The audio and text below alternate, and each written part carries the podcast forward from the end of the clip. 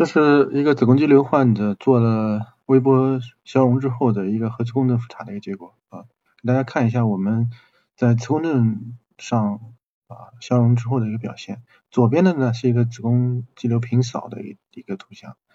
那么这个患者呢大概是两个肌瘤啊，一个是在前臂大概是四公分左右啊，还有一个在后臂呃大概有七个厘米左右啊。那么呃，这个肌瘤在做完消融之后的话，我们通过平扫的磁共振呢，有的时候看这个辨别哪个是消融部分，哪个是没有坏死的部分呢，是不太容易的。那右边的这个图呢，我们可以看到它这个是消融之后这复查的增强核磁的一个结果。那么仔细看呢，它这个肌瘤里边呢分成两个部分啊，一个黑影的部分呢，代表的是它已经啊坏死的。呃，这个肌瘤的部分，那再仔细要是来看的话，在周边的地方还有一点啊，大概几个毫米的残留，这部分呢是肌瘤的一个残留。这个外面呢，这个是肌子宫的肌层啊，这个三毫米啊，这个地方呢是一个残留的肌瘤的情况。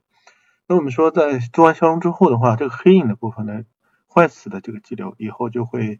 啊越缩越小，随着时间推移的话。可能会啊体积会逐渐被呃吸收掉，而这个没有坏死的部分呢，残留的肌瘤呢，以后还会继续的生长。那么对于总肌瘤来说的话，我们重点的是想让它啊减少它的体积啊，避免在如果是生育之前要做的话，避免它在孕期发生这个快速增大的一个情况啊。同样，这这个四公分的肌瘤大概也也存在了这么一个情况啊。这个是它坏死的部分，这是没有坏死的部分。好，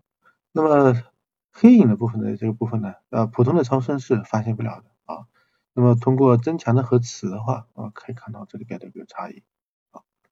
好，给大家介绍这里啊。抖音。